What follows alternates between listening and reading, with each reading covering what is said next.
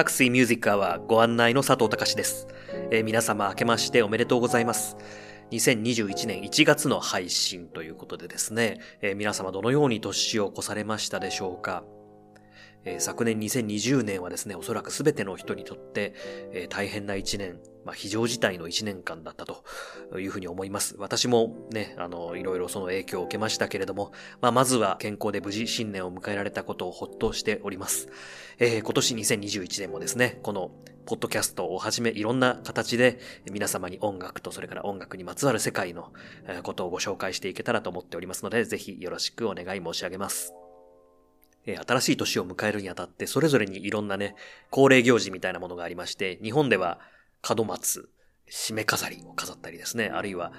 おせち料理、お雑煮をいただくというようなものが、まあ、伝統的な習慣となっておりますけれども、クラシック音楽の世界では、まあ、特に、えー、ウィーンでなのかもしれないですけれどもね、えー、ウィンナーワルツといいますか、えーヨハン・シュトラウス一家の音楽を聴いて、それでまあ、年を迎えるというのが恒例になっておりまして、ウィーン以外のところでもニューイヤーコンサートというとね、シュトラウスの曲が、えー、まあ、メインという風になっておりますので、この番組も、まずは、えー、ヨハン・シュトラウスの、まあ、恒例の曲で幕を開けたいと思います。美しく青きドナウ。えー、こちらのね、まあ、有名な曲ですけれども、これをピアノソロ用にアレンジしたバージョンがございまして、編曲したのは、ポーランド人のシュルツ・エヴラーというピアニストなんですけれども、大変難しい編曲になっております。えー、こちらをですね、まあ最初の部分だけになりますけれども、えー、お聴きいただきながら、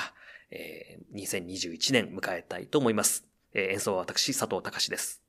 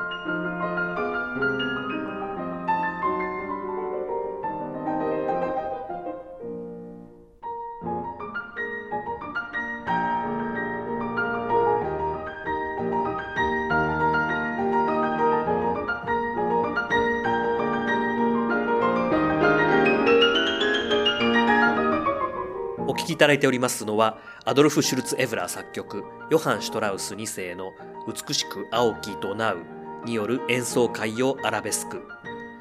いわゆる美しく青きドナウの超絶技巧編曲版ですね。2012年の横浜でのリサイタルライブ録音から私、佐藤隆の演奏でお聴きいただいております。えでは、近況のコーナーということで、12月どんなことがあったかということをお話ししていきたいと思いますけれども、え12月はですね、え結局、公開の演奏会というのは1回だけになってしまいましたが、えーまあ、私にとっては非常に大きな挑戦、えー、ライフワークとして、えー、開催し続けておりますシューベルトのピアノ曲全曲演奏会佐藤隆シューベルトツィクルスの第13回の演奏会が、えー、12月9日に東京文化会館小ホールで開催されました。今回は連弾の会ということでですね、あの、私の師匠でもあります、小倉貴子先生をお招きして、シューベルトのディベルティメント、え2曲を中心としたプログラムをお届けいたしました。まあ、この演奏会のね、ご紹介については前回12月の回の、えー、このポッドキャストを聞いていただけるとね、いろいろ宣伝をしておりますけれども、えー、まずはですね、こういう大変な状況にもかかわらず会場にお運びいただきました皆様に心より御礼申し上げます。えー、今回のプログラムはまあ多分このティクルス全体の中でもなかなかこうチャレンジングなものの一つであるはずでですね、というのはこのディベルティメントという曲、どちらも30分以上かかる対曲なんですよね。これ、まあ、2曲同じ時に演奏したいということで、誰と一緒に連弾するかっていうのは非常に大きな問題だったんですけれども、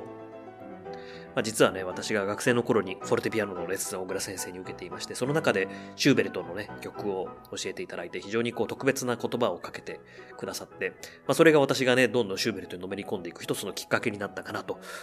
いうふうに思っているんですけれども、まあそういったようなことはですね、えー、連動ブログのシューベルティアで電子版というね、えー、ところにインタビュー記事として書いていますので、ぜひそちらも読みいただければと思いますけれども、まあそういった経緯もあって、まあ今回この大変なプログラムを小倉先生にお願いしようとで、小倉先生もどうもこの2曲ね、あの演奏するの初めてだったようなんですけれども、まあ、今回すぐ近くでね、あの一緒に演奏させていただいて、まあ、小倉先生の時にはこうキビキビと音楽をどんどん前に進めるようなところだとか、あるいは時には音楽に寄り添うようにこう慈しむように演奏されるところとかその柔軟なね、えー、音楽の進め方っていうのが本当に小倉先生の、えー、演奏の魅力だなっていうふうに思いながらご一緒していましたしそれからあのご存知のように小倉先生はあのフォルテピアノ奏者としてあの大活躍されているんですけれどもフォルテピアノっていうのは本当に一台一台個性が全然違っていて、えー、それをね瞬時にこう捉えることが必要だというふうにおっしゃってたんですけれども、で、今回はもちろん、あの、フォルテピアノじゃなくてですね、いわゆるモダンピアノといいますか、ベーゼンドルファーのインペリアルっていうとってもね、大きい楽器を使ったんですけれども、まあ、その楽器でも、この音のツボといいますかね、この、えー、タッチで演奏するとこんな音が出るみたいな、そういうデモンストレーションをしてくださったような感じがして、えー、とっても私も勉強になりました。で、まあそんなような感じで、えハンガリー風ディベルティメントとフランス風の主題によるディベルティメント、この30分の2曲ご一緒して、今、えフランス風の主題によるディベルティメントの一部を BGM で聴いていただいていますけれども、まあこちらね、あの、単に長いっていうだけではなくて、非常にこう弾くの自体がね、難しい曲でありまして、私自身もね、11月、12月と小倉先生とご一緒させていただいて、この、えプロジェクトディベルティメント、え無事終わりまして、まあ、ほっと一息肩の荷が下りたという感じでもあります。え小倉先生、本当にありがとうございました。えこのシューベレット・ツィクルス、次回第14回はですね、えー今年ですね、もう2021年6月3日木曜日に、えー、東京文化会館小ホールで今度は、えー、ソロの会ですね、私のソロでお届けいたします。こちらまだ先のことでございますので、また追ってご案内させていただきます。それで本当はですね、12月20日に、えー、大阪で公開講座がある予定だったんですけれども、こちら新型コロナウイルスの影響が出ましてですね、えー、まあ、急遽中止ということになってしまいました。えー、また今年の3月に、えー、リベンジしようというふうにあの主催者の方と相談しているんですけれども、まあ、こちらもどういうふうになるかその時の状況次第かもしれません。えー、その他、プライベートなイベントだとかクローズドといってね、まあ、招待者だけみたいな限られた方々だけの会で演奏させていただく機会は少しあったんですけれども、公開の演奏会としては、まあ、この12月9日1回だけというね、活動内容になってしまいました。まあコロナウイルスね、今後どのようになっていくか本当にわからないですし、今も随分感染状況が、ね、広がっているというニュースが聞こえておりますけれども、こればかりはね、事態を見守るしかないということで、まあ一人一人健康に気をつけていくしかないかなというふうに思っております。えー、ということで12月の活動報告以上でございました。えー、では今回の特集、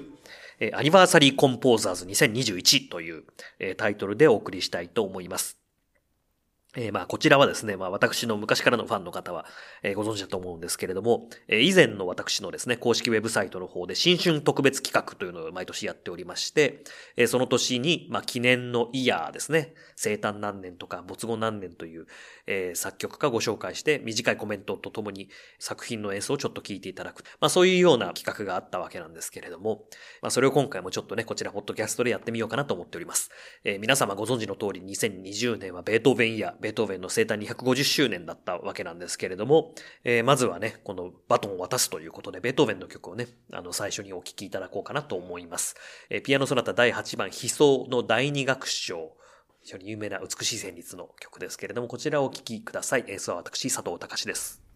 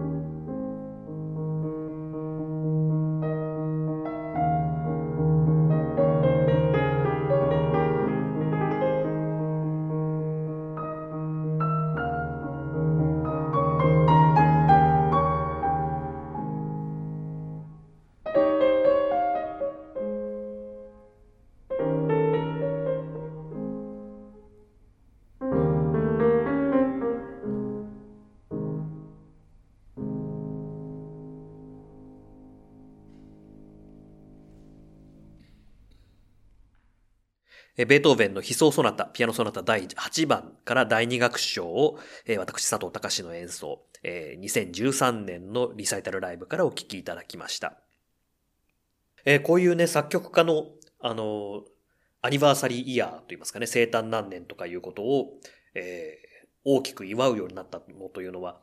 どうやら私がね、知っている限りでは、1956年のモーツァルト生誕200年というのが最初だったんじゃないかというふうに、えー、まあ読んだことがあります。まあそんなことをね、言わなくてももちろん、あの大作曲家の作品というものは毎年、毎日演奏されているんですけれども、まあこういう節目節目にね、大きな研究があったりとか、あるいはもっとね、知られていない作曲家については、こういう時にですね、改めてこういう作曲家がいた、こういう作品を残しているっていうことを知るというのも非常にね、大きなえ、意義のあることなんじゃないかなと思いますので、まあそんな感じでね、あの、お楽しみいただければと思っております。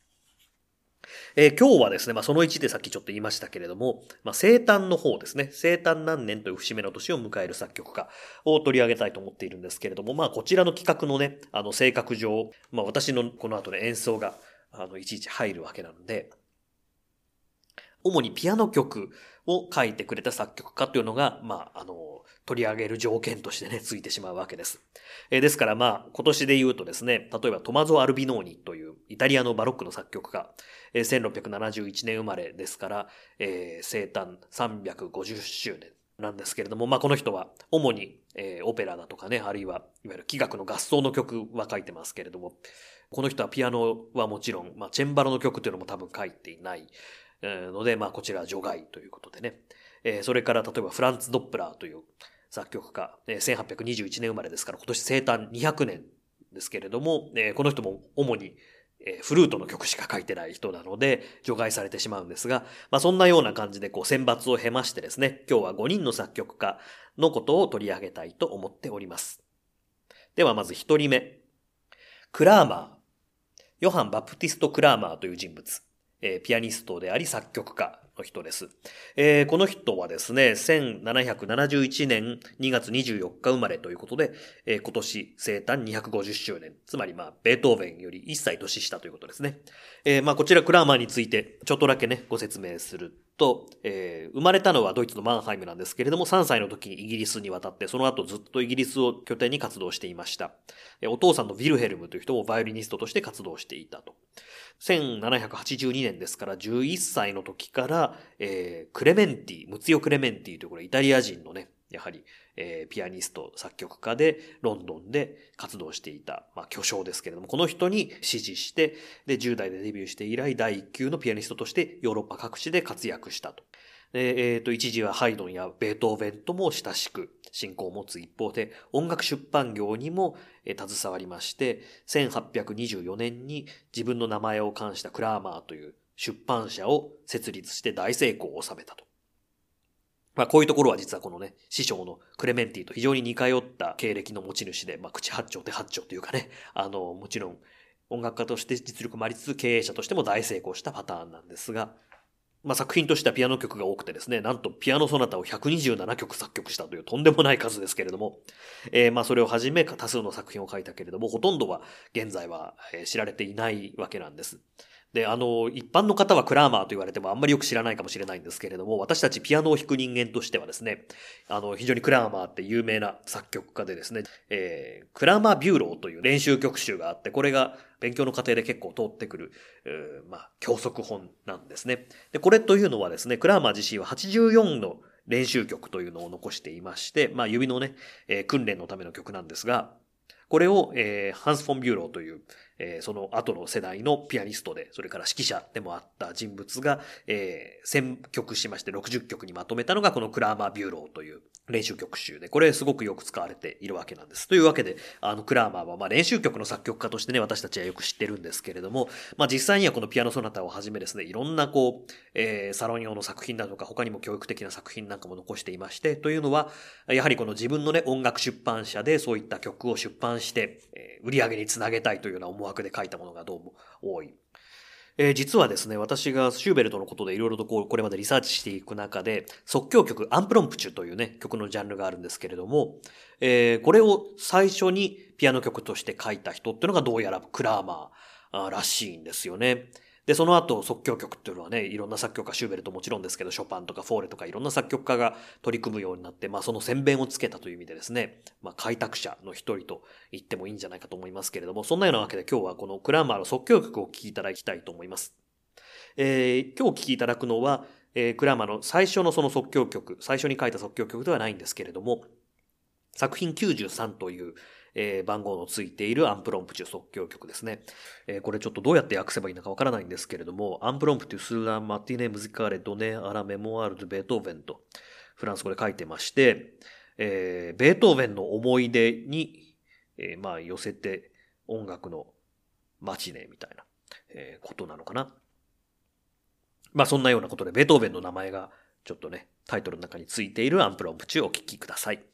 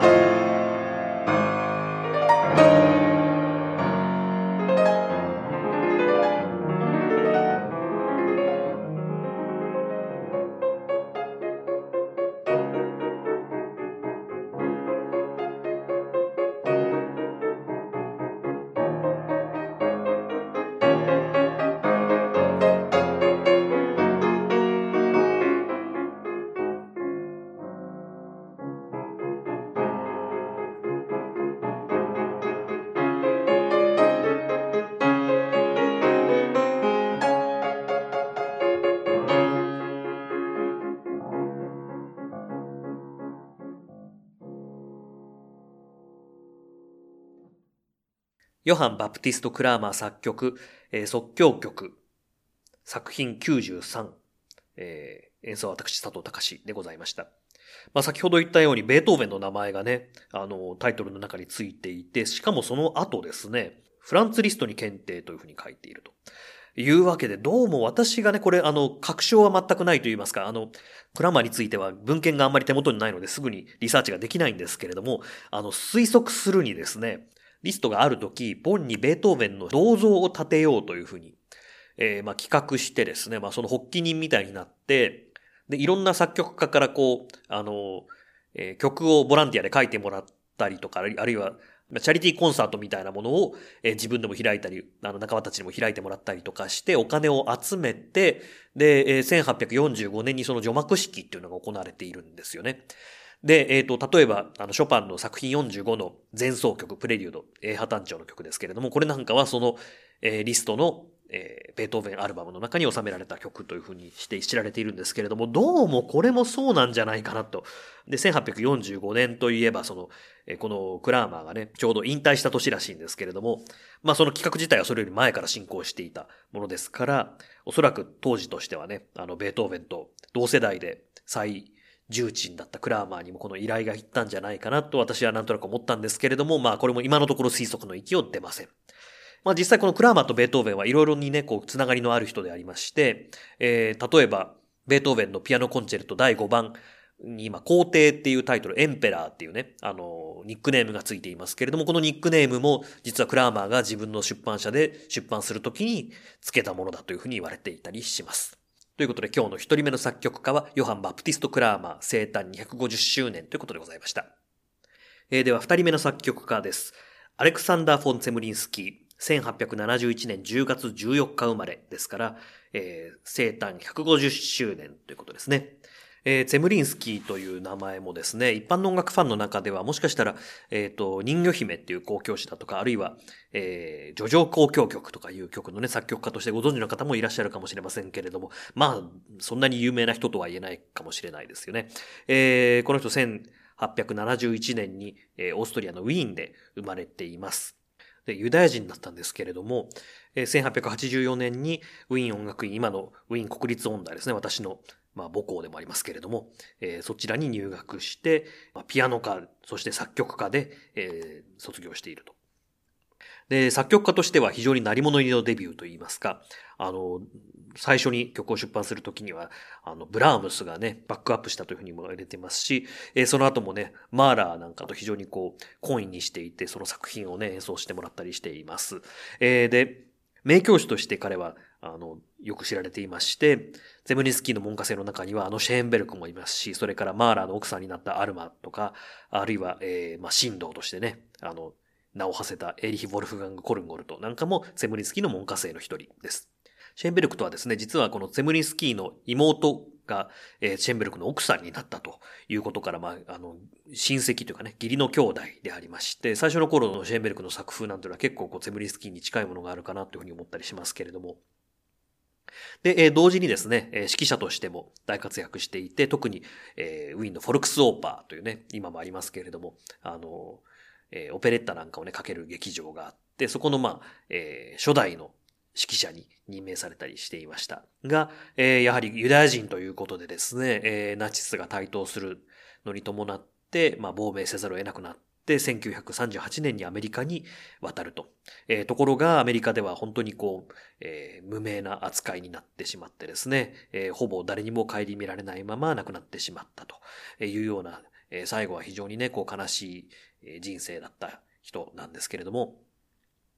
で、えー、ゼムニスキーのピアノ作品というのはほとんど初期の頃にですね、あの、偏っておりまして、今日も、えー、お聴きいただきますのは、作品9のですね、え、リヒャルト・デーメルの詩による4つの幻想曲。1898年の作品から第4曲のカブトムシの歌というね、可愛いタイトルの曲をお聴きいただきたいと思います。えー、最初にね、デーメルのその詩が、え、楽譜の冒頭に載っていてですね、まあこれはなかなかちょっと擬音みたいなのを使った感じの、あなんかよくわからない詩なんですけれども、えー、それの、まあ世界みたいなものをピアノで表現しているとね、まああの、詩をね、歌曲にするんじゃなくて、えー、その世界をピアノで表現するというのはなかなか面白いなと思ったりしております。えー、ではこちら、えー、ゼムリンスキーのカブトムシの歌作品9-4お聴きください。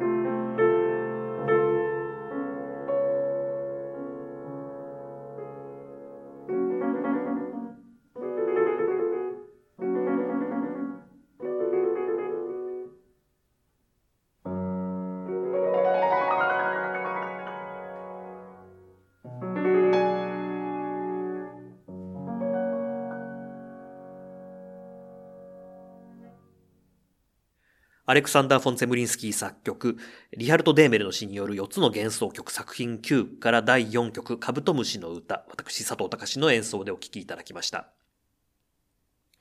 えー、先ほどね、あの、ちょっと話に出ましたけど、このゼムリンスキーの、あの、弟子の一人に、その、えー、後にマーラーの奥さんとなったアルマ・シントラーという人がいるんですけれども、このアルマという人と実はね、えー、ゼムリンスキーは、まあ、あの、恋愛関係があった。まあ、ところがうまくいかなかったというのは、えー、まずは、あの、セムリンスキーはね、国際的に有名じゃないっていうことだとか、あるいはね、あの、ブサイクであるというようなことが、あの、問題になったというのはひどい話ですね。この、アルマっていう人はなかなかね、やっぱひどい人なんですけれども、えー、で、えー、まあ、この、アルマ・シントラは結局、えー、マーラーと結婚すると、あの、いうことになって、でですね、その後しかしマーラーはそのアルマにね、作曲することを禁じて、うんぬんというような、まあ、非常にこう、ドロドロした感じになっていくわけなんですが、まあ、この頃のですね、あの、ウィーンの、えー、まあ、世紀末というかね、あの、とてもこう、表現主義的で、あの、一種、短美的とも言うのかな、そういうような、えー、世界っていうのは本当に独特のこう空気感っていうものがありますけれども、ゼムニンスキーもね、あの、非常に優れた作曲家だったと思うんですけれども、まあ彼の不幸は一つはやっぱりね、あの、ユダヤ人にとって難しい時代になってしまったっていうこと、それから、あの、もしかしたら、マーラよりももうちょっと早い時代に生まれていたら、もっと有名な人になっていたんじゃないかな、生まれるのがちょっと遅かったんじゃないかなと私はなんとなく思ったりするような、えー、そういうような作曲家でありました。3人目の作曲家は、ステンハンマルというね、これも聞いたことないっていう人が大多数かもしれませんけれども、えー、ヴィルヘルム・ステンハンマルというスウェーデンの作曲家です。え、1871年2月7日生まれですから、え、生誕150周年ということですけれども、彼はですね、まあ、スウェーデンのストックホルム生まれの作曲家で、えっ、ー、と、若い頃はベルリンに留学していた。で、名前もね、これ、あの、ちょっと長い名前で、カール・ヴィルヘルム・オイゲンシュテンハンマルというふうに、あの、少なくともドイツ語だと読めるんですけれども、多分だからドイツ系の家系なんじゃないかな。で、祖国に戻ってですね、あの、王室の歌劇場の学長であるとか、あるいはエーテボリの交響楽団の指揮者なんかを務めて、えー、まあほとんど指揮者としてですね、あの、活動していると。で、まあ北欧の作曲家としてですね、えー、ノルウェーにはもちろんグリーグがいて、えー、フィンランドにはシベリウス、そして、えー、デンマークにはニールセンという作曲家がいる中で、スウェーデンの作曲家ってのはあんまりね、有名な人いないかもしれないんですけれども、まあこのステンハンマルというのはその、えー、代表的な作曲家の一人でありまして、えー、特にシンフォニーですね、まあ完成作としては2曲知られていますけれども、この、えー、シンフォニーの作曲家として、あるいは、えー、室内楽だとかね、ピアノ曲の作曲家としても、えー、名前を知られている人物です。今日お聴きいただきますのは1914年に作曲された、えー、作品33ですね。えー、晩夏の夜という、えー、5つの曲からなる組曲の中の、えー、1曲をお聴きいただきたいと思います。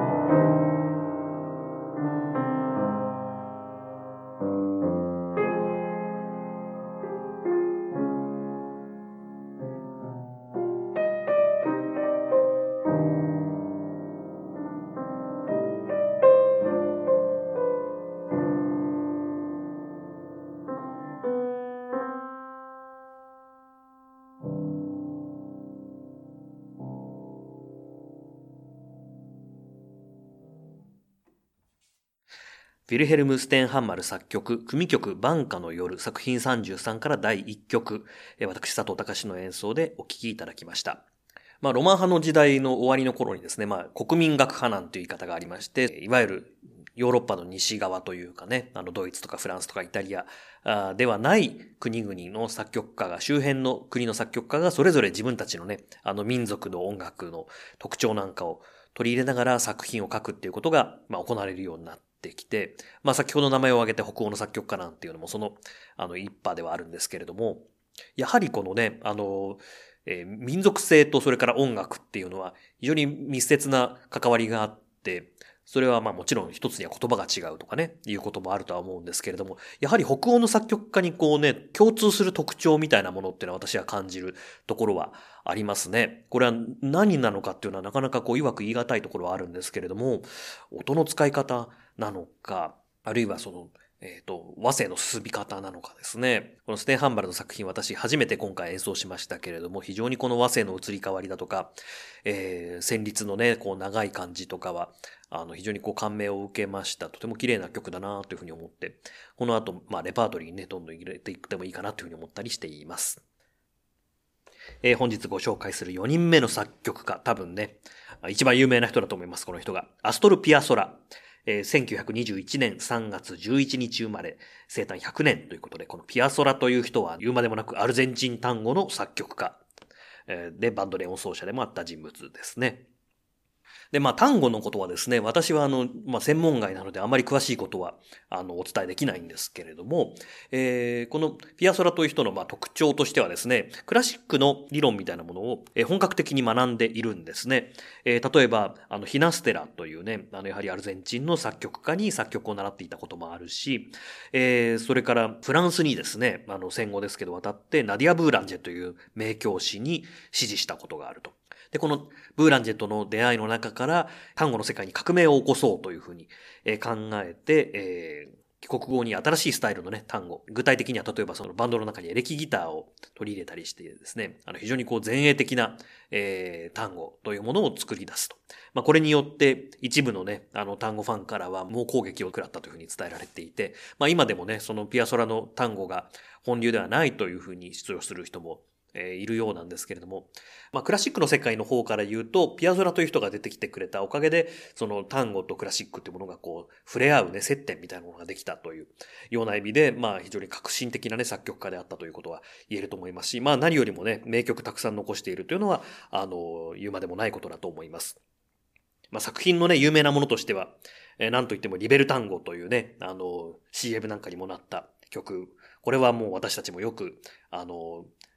いろんな機会に演奏することありますし、あるいはブエノスアイレスの四季とかですね、オブリビオンとか、エスクアロとか、いろんな名曲知られていますけれども、今日は、あの、そういうのとはちょっと違って単語ではない曲をお聴きいただきたいと思います。えっ、ー、と、もともとアベマリアっていう名前のね、歌曲だったものを映画用に編曲したという曲でありまして、タンティ・アンニ・プリマというね、とても綺麗な曲がありますので、これを、えピアノソロでお聴きいただきたいと思います。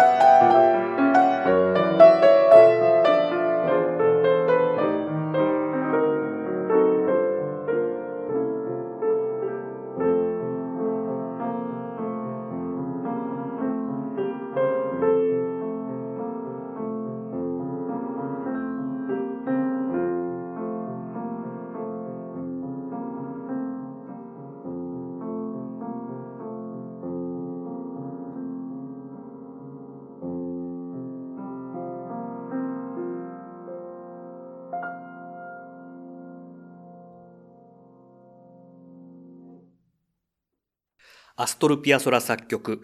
タンティ・アンニ・プリマ。昔々という意味だそうですけれども、えー、こちらの曲を私佐藤隆の編曲と演奏でお聴きいただきました。まあ、ピアソラはね、今年のアニバーサリーコンポーザーズの中でも、一番の大物と言っていい人物だと思います。今年は多分いろんなピアソラのね、関連の、えー、イベント、コンサートとか行われることと思います。えー、それでは今日ご紹介する最後の作曲家です。アルノ・ババジャニアン。1921年1月22日生まれ、生誕100年ですね。アルメニアの作曲家ご紹介したいと思います。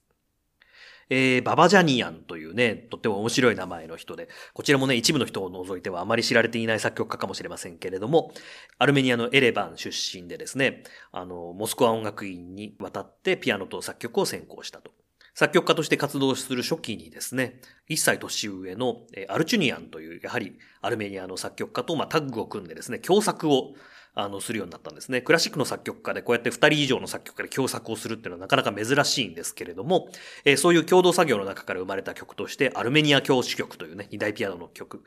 今日はね、それをお聴きいただきたいと思います。えー、田中正也さんと私、佐藤隆の、えー、ウルトラピアノデュオの演奏で、え、アルチュニアンとババジャイアンの共作、アルメニア教師局です。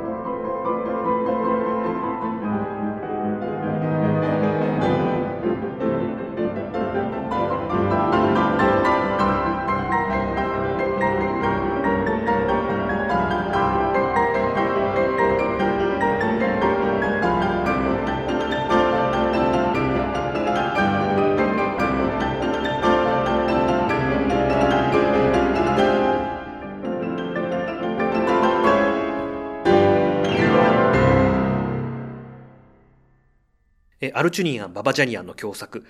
アルメニア教師曲、演奏は田中正也さんと私佐藤隆の、ウルトラピアノ授業でございました。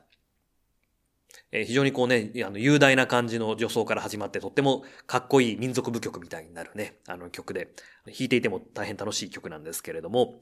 アルメニアと言いますけれども、まあ、えー、第二次大戦直後ぐらいですから、いわゆるソ連の時代ですよね。この時代のこの旧ソ連のね、作曲家、いろいろとこう、苦労があったように、まあ、あの、伝えられていますけれども、まあ、ハチャトリアンとかね、まあ、ハチャトリアンも実はアルメニア人の作曲家ですが、あの、こういうソビエト連邦の中の、まあ、いわゆる今のロシア連邦じゃないところの出身の作曲家たちっていうのは、実は結構こう、厚遇されていて、これがまあ、ソビエト統一の、えー、まあ、旗印としてね、あの、厚遇されていたなんていうことも言われたりしています。まあ、本当かどうかちょっとわかりませんけれども。といったようなことで、えー、本日は、えー、アニバーサリーコンポーザーズ2021のその1、えー、クラーマー、ゼムリンスキー、ステハンマル、ピアソラ、ババジャニアンの5人の作曲家をご紹介いたしました。えー、では告知のコーナーです。えー、1月、今月はいろんなところで演奏させていただくことになっております。1月3日、えー、恒例ですけれども、えー、名古屋の宗次ホールでですね、先ほどアルメニア教師曲をお聴きいただいた田中正也さんとの、えー、ウルトラピアノデュオ、新春のですね、ニューイヤーコンサート、えー、ございます。田中正也さんと宗次ホールで演奏するのは今度が10回目なんですけれども、こうやってニューイヤーにですね、演奏させていただくのは8年目になるのかな。えっ、と、毎年完売御礼というおかげさまで人気公演になっているんですけれども、まあ今年はね、コロナの影響でなかなかいろいろと大変だとは思うんですけれども、結構チケットの売れ行きいいというふうに聞いておりますので、まあ、えー、名古屋の皆様にまたお会いできるのを楽しみにしております。えー、その後1月5日はですね、日経ホールでバイオリニストの辻彩奈さんのリサイタルでご一緒します。辻彩奈さん、モントリオール国際で優勝されてですね、世界的に活躍されている若手バイオリニストですけれども、今回初共演でしてですね、私もどんな風になるのかとても楽しみにしています。えー、ホールの人数制限の関係でですね、1日に2公演ということで、2時半と6時半と2回同じプログラムで演奏させていただきます。えー、1月10日はですね、福岡県の春日市で、えー、春日混声合唱団の方々と、えー、ご一緒することになっていまして、ゲストに、えー、私の他に、バリトンの晴正彦先生がいらしてですね、晴先生とも、えー、歌曲とかを、あの、随分たくさん演奏させていただくということで、これもとっても楽しみです。私のソロのコーナーもございます。えー、そしてですね、こういったまあ、えー、コンサートなかなかね、このコロナの状況で聞きに行けないという方も多いと思うんですけれども、お家でもお楽しみいただける企画が1月17日にございます。えー、ピアニストの福間幸太郎さんがプロデュースするレアピアノミュージックという、えオンラインコンサートのシリーズが今、えー、一月に一回配信されておりまして、えー、それの中で私演奏させていただくことに、えー、なりました。他の方々もね、これまで配信されているので、お聞きになった方もいらっしゃると思いますけれども、ベシタイのとってもね、素敵な、えー、ピアノのスタジオから生中継で演奏を聴いていただくんですけれども、えー、この企画はですね、まあ、福間さんの発案で、まあ、レアピアノミュージックというふうにね、名前がついているだけあって、珍しい曲、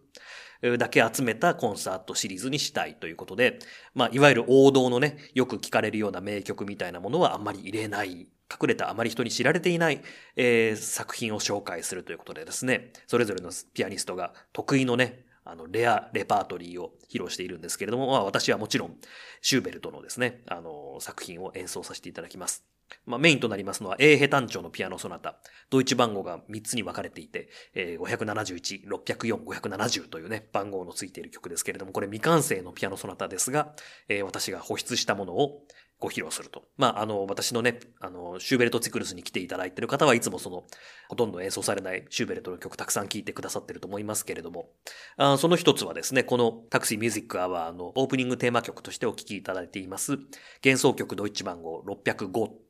これも、えー、未完の曲なんですけれども、この曲も1月17日、そうさせていただくことになっております。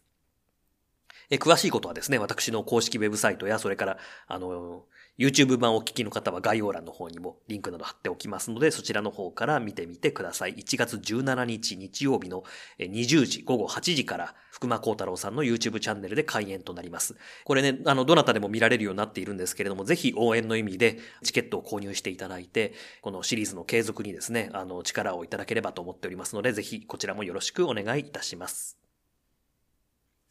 その後、えー、1月23日には横浜のフィリアホールで日本舞踊家のですね、藤間蘭光さんと共演、私がバルトークの曲を演奏して藤間蘭光さんが踊られるというとてもね、興味深い催しが予定されています。その後月末はですね、長野県の上田市にチェリストの新倉ひとみさんと一緒にお邪魔しまして、アウトリーチといってですね、私たち音楽家が学校だとか、えー、まあ公民館とかね、いろんなところに行って、あの、音楽を聴いていただくという、まあそういう、あの、企画が用意されておりまして、まあ、いくつかですね、あの、一般の方々も聞きに来ていただける回もございます。まあ、詳しいことは私の公式サイトの方に日程も含めてすべて、えー、まとめておりますので、そちらでご覧いただければと思います。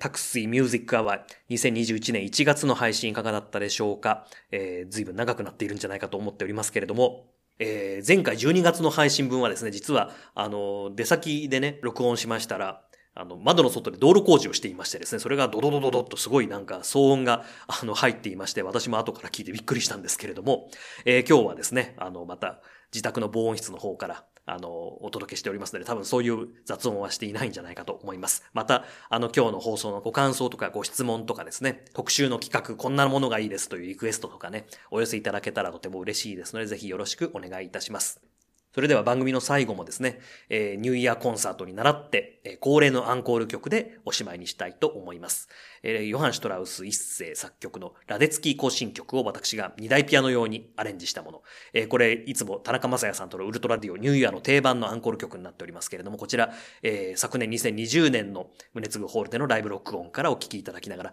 えー、会場の皆様の拍手も一緒に入っております。ぜひお楽しみいただければと思います。タクシーミュージックアワーご案内は佐藤隆でした。ごきげんよう。